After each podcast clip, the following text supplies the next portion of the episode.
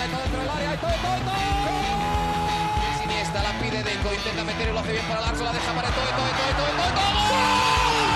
No puede apoyarse Juli, que balón acaba de meter para allá. Valenti, Valenti, ¡gol! De Neymar, la pone por dentro Andrés, Andrés la juega. ¡Qué golazo! ¡Qué gol! Sí, un regate, mira el segundo el disparo, el rechace tiene que llegar. Barcelona.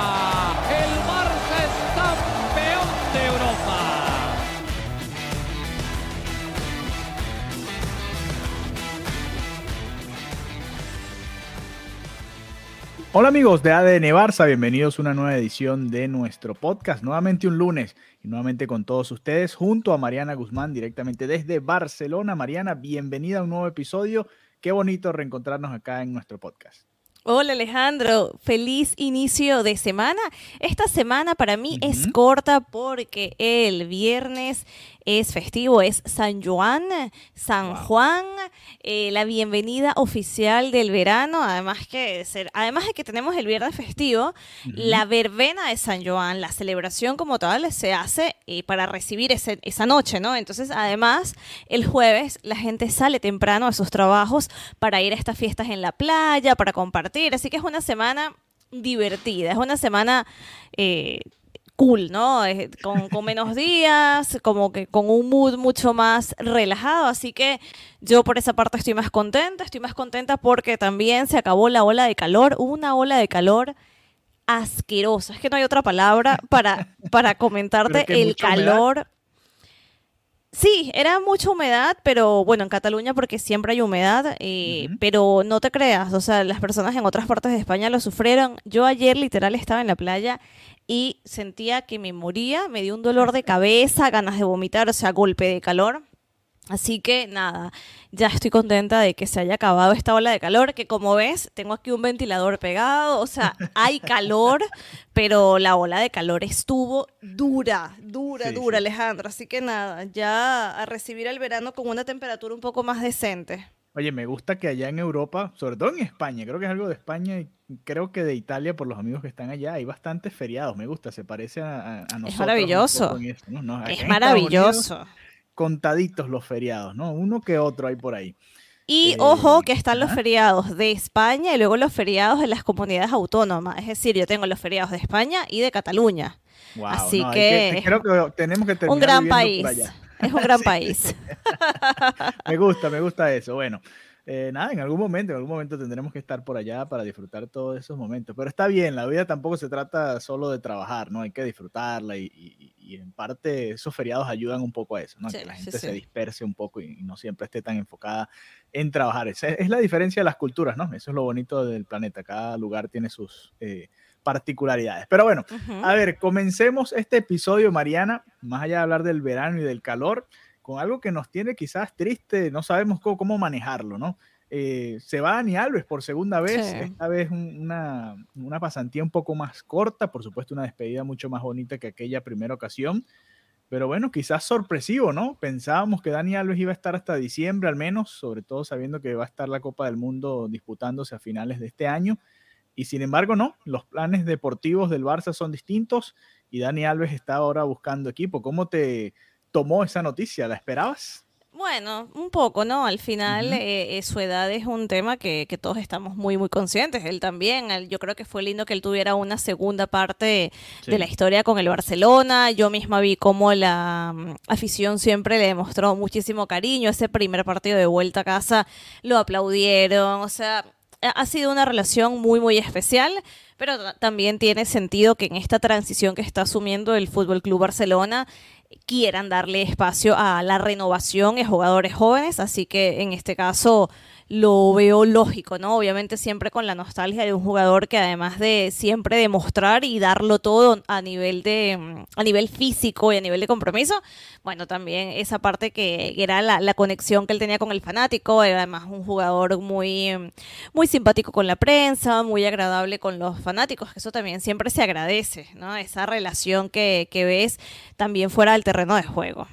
Sí, claro, ¿no? Y, y además que pudo hasta anotar un gol, ¿no? Importante ese gol, además, ante el Atlético de Madrid y nos dejó esa imagen de él de frente a la tribuna principal del Camp Nou recibiendo todo ese calor del público. Y fue bien bonito, fue bien bonito. Yo sí no me lo esperaba, la verdad. Pensé que lo iban a tener ahí, sobre todo eh, dejando a un lado quizás lo que hizo, que aportó bastante en el campo, también por el liderazgo, ¿no? Este equipo le falta como alguien de ese perfil, además con la buena energía, las buenas vibras que trae, pero bueno, está bien y, es válido, ¿no? Sobre todo en este momento de tanta dificultad económica, la verdad es que al Barça no le sobra ningún tipo de dinero como para estar realmente trayendo gente que no vas a utilizar en el día a día en, tu planteamiento, ¿no? Así que está bien, está válido. Ahora, eh, hicimos una dinámica, Mariana, en nuestra cuenta de Twitter, arroba me encantó.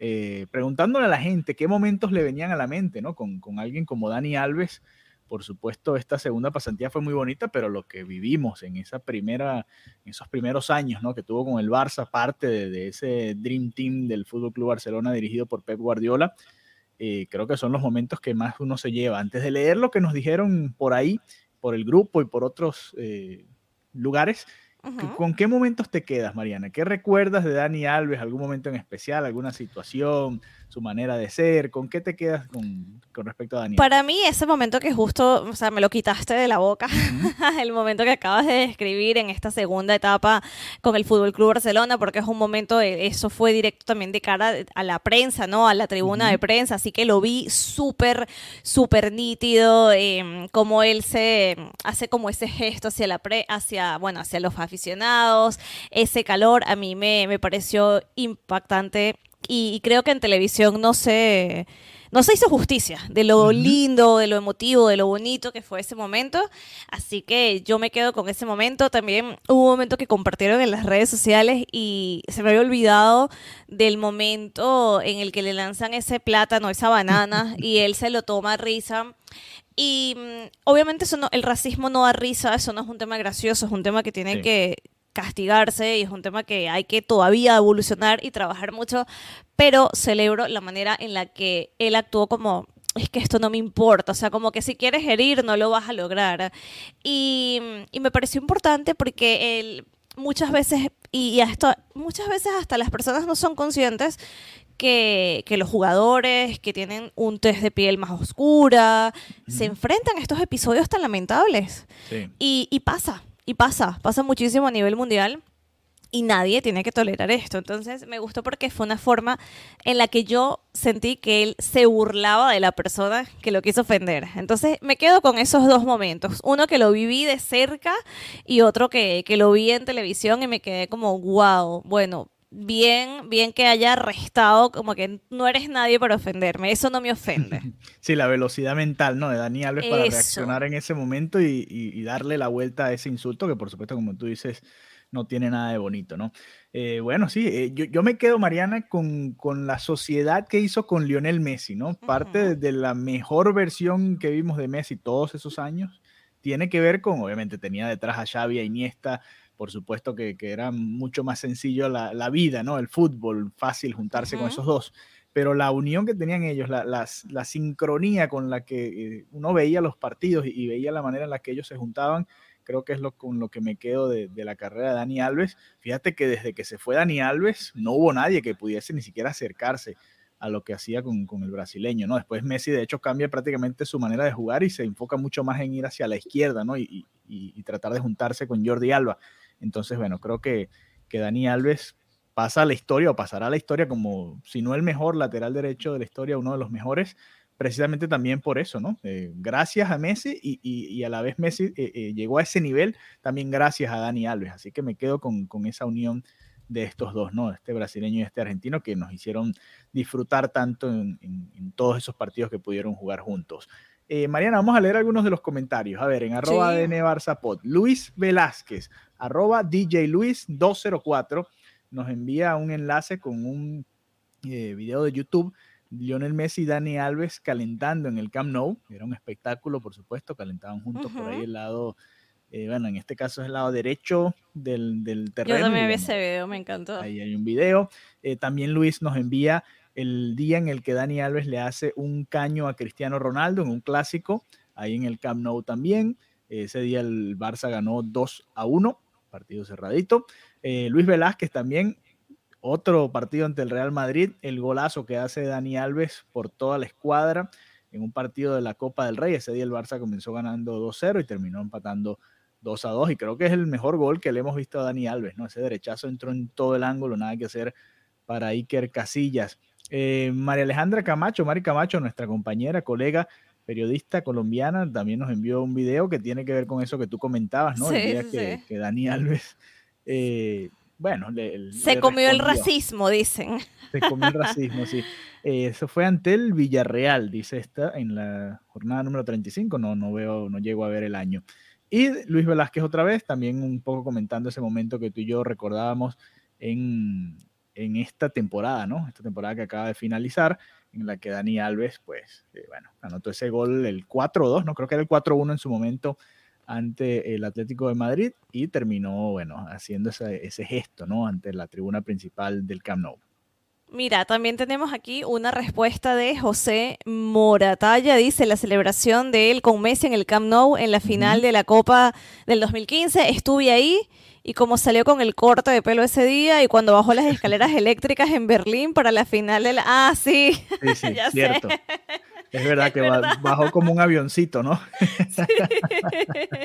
Brutal, es Cierto. Y tú te acuerdas que, que- que se hizo un peinado que se dejó como nada más un poquito de pelo aquí arriba. Sí, del- sí, horrible. bueno, horrible, pero bueno, era- eran la- la- las cosas. que Especial, especial. Sí. eh, Donato García también adelante, dice, ¿Qué dice Donato? Todas las veces que le tocó humillar al Real Madrid son mis mejores recuerdos. Dice arroba Donato García 12. Ahí está, mira, y también bien a través del Instagram, Davo Leonardo, un amigo que juega fútbol con nosotros los martes, nos dice el 2 a 0 versus el Real Madrid, aquel golazo por toda la escuadra. Saludos a David, que siempre está pendiente de nosotros acá en el podcast. Y- Saludos. Y, también nos dejó su mensaje con respecto a esta situación de Dani Alves, ¿no? Y es muy bonito, ¿no? Muchos recuerdos, por supuesto, Dani Alves, todo lo, lo que hizo, ¿no? Con el Fútbol Club Barcelona, algunos de, bueno, los que pudimos recolectar a través de nuestras redes sociales. Y, y bueno, va a pasar a la historia, ¿no? A ver si, como dijo la porta de Messi el otro día, que merecía su homenaje, pues Dani Alves es otro, ¿no? Que también merece un homenaje. No se le pudo despedir durante un partido, no sabíamos que no iba a continuar con el Barça después de esta temporada, así Claro. que después suponemos que, que habrá su respectivo homenaje para el brasileño. Eh, supongo que estás de acuerdo, ¿no? O no hay que Sí, homenaje. claro. No, pero, que por, pero ¿por qué yo tendría que venir con esa mala nota? No, no, no, echando broma, echando broma. Sí, sí, no, se No, lo no, merece, por supuesto, por supuesto. Lo que pasa es que yo siento que el fútbol, em, no, no por el club en, en general, pero el fútbol a veces suele ser un poco ingrato en todos los sentidos, ¿no? Creo que los jugadores no llegan necesariamente a tener las despedidas que merecen o de repente un jugador, ya, ya yendo, saliéndome por completo de este contexto, un jugador que le dio mucho en equipo, si tiene una mala temporada y se va, como que esa mala temporada... eh, como que mm, enturbia lo que hizo el, el jugador anterior. O sea, como que siento que el fútbol tiene una memoria muy corta en muchos casos y creo que hay muchos jugadores que han merecido despedidas y han merecido tener como ese reconocimiento y bueno, lamentablemente por cosas de la industria, de cómo se da el mismo mercado, no llega a suceder. Bueno, quizás yéndome hacia el otro lado para justificar un poco eso que comentas y abrir un poco el debate, ¿no?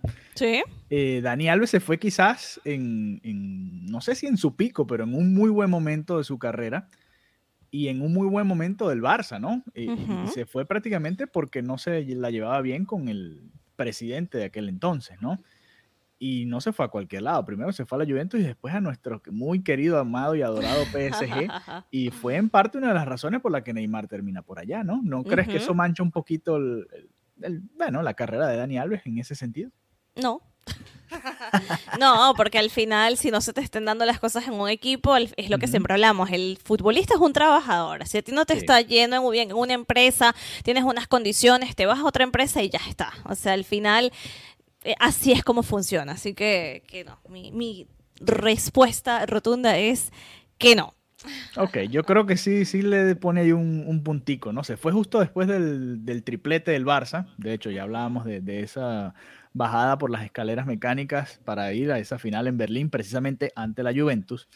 Eh, se va, además se va gratis, ¿no? Al Barça no, no pudo sacar ningún tipo de rédito económico de, de esa venta y después termina en el PSG por un par de años, Sao Paulo y después su regreso al Fútbol Club Barcelona, el jugador con más títulos, ¿no? En la, en la historia, así que también por ahí tiene sus registros. El jugador con más títulos, es verdad. Recuerdo que Messi en la despedida decía que quería superarlo.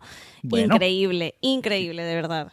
Viene la oportunidad Messi ahora, vamos, dependiendo de dónde vaya a jugar Dani Alves y cómo le vaya a Brasil en la Copa del Mundo y a la propia Argentina, de bueno, tratar de superarlo eh, con el PSG, si vuelve con el Barça, lo que termine de hacer, si viene a la MLS, lo que Messi termine decidiendo en ese sentido. Pero bueno, nada, queríamos hacerle este homenaje a Dani Alves y por supuesto acá lo hicimos en ADN Barça. Así que bueno, eh, en la segunda parte de este episodio, Mariana, vamos a hablar un poco de la actualidad del Barcelona. ¿Qué está pasando en este momento? Porque en el Barça nunca se descansa, siempre hay noticias, incluyendo esta propia mañana, mañana para mí, tarde para ti, el anuncio de un partido muy importante y vamos a hablar de todos y cada uno de esos detalles. Y volvemos amigos de ADN Barça con la segunda parte de nuestro podcast. Ahora para hablar de la actualidad del Fútbol Club Barcelona. No dejan de salir noticias, ¿no? Eh, esta mañana, Mariana, se anunció eh, el partido que tenía ya bastante tiempo de que estaba por ahí preparándose. Partidazo. ya lo vamos a ver. Fútbol Club Barcelona contra el Manchester City. Cuéntanos un poco más eh, por qué, a qué se debe, qué hay detrás, eh, un homenaje a quién, qué es lo que se está buscando hacer con este partido. Pleno verano, pleno verano, el 24 de agosto. Vamos a ver este partido que comentas, el Barcelona contra el Manchester City y todo por una causa importantísima y es para recaudar fondos para la investigación contra la esclerosis lateral amiotrófica, la ELA, que esta es una iniciativa que está impulsando Juan Carlos Unzué, que padece la enfermedad. Esto se presentó hoy en el Auditorio 1899 y estuvo Laporta y Guardiola, que yo lo había visto que estaba llegando al aeropuerto del Prat y, y era precisamente, bueno, también para asistir a este evento. El objetivo es que se llene el Camp Nou y todos los fondos de este partido van a ir destinados a la investigación contra el ELA. ¿vale? Entonces dice que es un partido que ha sido posible precisamente por la voluntad de estos dos clubes, que, bueno, por ejemplo, un sue comentaba que estaba súper... Eh, eh, que sentía muchísima satisfacción cada la primera vez que se reunió, que les transmitió esto, decía que había sentido una reciprocidad y que para él eso era impagable. Y también comentaba que el fútbol no es solo un negocio, que es compromiso y que, bueno, ponía en valor que ellos no se hubieran olvidado también de esta parte. Yo creo que este día, Alejandro, vamos a ver el Camp Nou lleno, o sea, es una causa espectacular la investigación contra contra esta enfermedad y un partido que además, es que ¿quién no quiere ver un ¿quién no quiere ver este partido? O sea, ¿quién no. quiere ver a Pep Guardiola por primera vez enfrentándose a, a Xavi? O sea, increíble, ¿no? Esto es algo que, que nunca hemos visto hasta la fecha, así que va a ser maravilloso. De hecho, eh, Guardiola decía que estaba contento de reencontrarse con Xavi, dice fue compañero primero, luego lo pude dirigir y dice que fue un jugador vital Xavi Hernández, así que más bien dice que ahora Xavi tiene la oportunidad de devolver al club donde se merece, donde le toca, así que increíble este, este partido. Y también increíble la, la interesa de un sueño. No sé si tú has visto entrevistas, no sé si has visto un poco sobre, sobre todo lo que él está haciendo para contribuir a la mm, investigación de la enfermedad. Yo rescato la personalidad y cómo él, independientemente de que tenga esta enfermedad que es muy complicada, cómo él dice que se puede estar en una silla de ruedas y se puede ser feliz. Eh, es una lección de vida que da constantemente y te digo y les digo, les recomiendo que cuando tengan una oportunidad vean un poco el contenido que hay en YouTube porque él ha dado muchísimas charlas, muchas entrevistas, muchas declaraciones y él habla de que él ahora se siente feliz porque se siente útil. Él está siendo útil y está aportando de una manera diferente. Y, bueno, y qué, qué mejor ejemplo que organizar este partido Barça City en el Camp Nou ¿Qué, más que esto, no? Una, una demostración, así que por esa parte también, no solamente felicito tanto al Barcelona como al City por la voluntad de hacer este partido, sino también a un Sue por ser eh, un, un role model, ¿no? Exacto, un, un modelo a seguir en toda regla. Yo creo que en esta sociedad en la que vivimos hay demasiada gente que es referencia, si tú dices, pero ¿por qué esta persona la siguen? Porque es, abro comillas, influencer, ¿no? Y dices, es que no entiendo, es que no, no está aportando nada. Y para mí, él es un verdadero influencer, es una persona que tiene la convicción de, de, de, sacar lo más bonito de la vida y que está utilizando su posición para un, para un, para un punto, ¿no? Que no solamente le va a favorecer a él, sino a todas las personas que tengan esta condición, que estén sufriendo esta enfermedad. Así que nada, yo, recomiendo mucho que vean todo el contenido que hay en internet. No sé si en todos lados esté disponible el, el documental, pero merece mucho la pena. Ya solamente ves una entrevista de él y te sientes con una energía distinta. Sí, incluso en la propia rueda de prensa hoy habló un poco de todo esto, ¿no? Lo que estaba viviendo y las dificultades que tienen este tipo de personas que sufren de esta enfermedad. Dio las cifras de la cantidad de personas que, que la sufren en la actualidad en España y muy interesante todo, ¿no? Y, hasta hizo un llamado a los políticos para que aceleren un poco la ayuda al proceso de, de, investigación con respecto a esta enfermedad, ¿no? Y bueno, este partido, por supuesto, y, lo decía ya en la puerta también, ¿no? Si eres más que un club, tienes que demostrarlo también con este tipo de, iniciativas, ¿no? Para tu sociedad, para tu país, para tu ciudad, para, para, el mundo, ¿no? Y el Barcelona y el City en, este, en esta ocasión se unen para esta muy bonita velada y bueno, como tú dices, ojalá se llene, ¿no? Como, como lo hemos visto a lo largo de la temporada. Y el documental, ya lo estoy viendo, se llama Vivir vale la pena. O sea, con está la, la palabra ELA, ¿no? Vivir vale la pena y bueno, ahí habla precisamente cuando en el 2020 él hizo público en una rueda de prensa que sufría precisamente de ELA. Eh, es, un es un documental de, de Movistar. Así que por eso no, no estoy segura en América, en Estados Unidos, pero bueno, y te dejo esa labor a ti, que tú, que tú siempre encuentras todo, pasas unos enlaces, así lo que vamos a buscar, lo vamos a buscar y, bueno, cualquier enlace que consigamos o dónde lo están, en qué aplicación la tienen, pues lo vamos a compartir a través de nuestro grupo, arroba de. Si quieren ser parte de nuestro grupo, escríbanos ahí a arroba ADN Barça Pod para que les enviemos el enlace y se puedan unir a Produ Sí, lo produjo Movistar Plus. Perfecto. Tienes ahí el dato. A los amigos de Movistar Plus, vamos a anotarlo porque después se me olvida. Movistar Plus. Listo, Movistar Plus. Después muchas cosas que hemos hablado se me olvidan. Eh, ok, muy bonita esa iniciativa. Va a ser en medio de la temporada, además arrancando. Ambos decían, tanto Laporta como Guardiola, que bueno, es un buen partido para ya ir midiendo, ¿no? Calentando los motores, ir midiendo cómo van los equipos. Ya el Barça va a estar disputando la liga, el City tiene la Community Shield y el comienzo de la Premier League antes, así que los dos equipos van a llegar en forma y van a traer a todos sus eh, jugadores, a todos sus fichajes, incluyendo por supuesto a Erling Haaland van a estar eh, presentes ahí en, Barcelona, en un juego entre semanas, entre las dos jornadas de la Premier y de la Liga respectivamente. Y dijo Guardiola, hasta dio el plan, vamos a estar en Girona, vamos a hacer esto, aquello, vayan y vean la rueda de prensa. Que por cierto, eso, Girona nuevamente en la Liga. también, también, es verdad. Súper buena noticia. Los felicitaron ahí, les dieron su aplauso además eh, a los ahora rivales del Girona en primera división. Y hablando Mira, ahora Alejandro, yo estoy en mis clases de catalán, estoy en mis clases de catalán. Aquí en el podcast vamos a decir Girona. Girona, no es el Girona, el Girona. Porque si lo quieres decir en castellano es Gerona. Mm, no me gusta tanto, me gusta más. ¿Ves que no? Es Girona. Entonces aquí en el podcast decimos Girona. Mi profesora de catalán estaría muy feliz. Ok, le envías el enlace del podcast para que, que por cierto, mi profesora de catalán vive en Girona. Ah, bueno, él vive en Girona, entonces gracias a, Mariana por la corrección y ya sabemos, ¿no? Cada vez hay que... Eh, Girona, Girona. Girona. ok, eh, hablando del Girona, no mentira, hablando de las transferencias, a ver, ¿qué está pasando? Hoy, hoy Mariana, para los que están contando, faltan 10 días para que se acabe el contrato de Ousmane Dembélé. Sé que todos están muy pendientes de la actualidad de Dembélé, le quedan 10 días con el Barça, ojo. Ay, no. Y ya el Barça Y ya eh, viste el video viral, ¿no? Donde él le decía a un fanático ah, que sí. se iba a quedar. Ya, yo lo que quiero es que ya pasen estos 10 días lo más rápido posible. O sea, quiero que esto deje de ser un tema en el podcast para siempre. Ojo, que o se sea, el contrato y después también pueden, pueden firmar otro contrato, ¿no? No juro, tienen que ser Sí, sobre todo, porque la voluntad, la voluntad del jugador y de los managers ha sido tal que probablemente firmen otro. No, no, no, yo quiero que pasen estos 10 días y ya no tener que seguir con esta historia. Ok, bueno, hablando de voluntad, Mariana. Sí. Eh, se aprobaron las palancas que tanto pedía Joan Laporta para, eh, bueno, eh, arreglar un poco la economía del Fútbol Club Barcelona, ¿no? Le dijeron que no a la CBC, al, pago por al los fondo, derechos. sí. Sí, al fondo, que, que querían hacerle un pago por un cierto porcentaje al Fútbol Club Barcelona por sus derechos televisivos.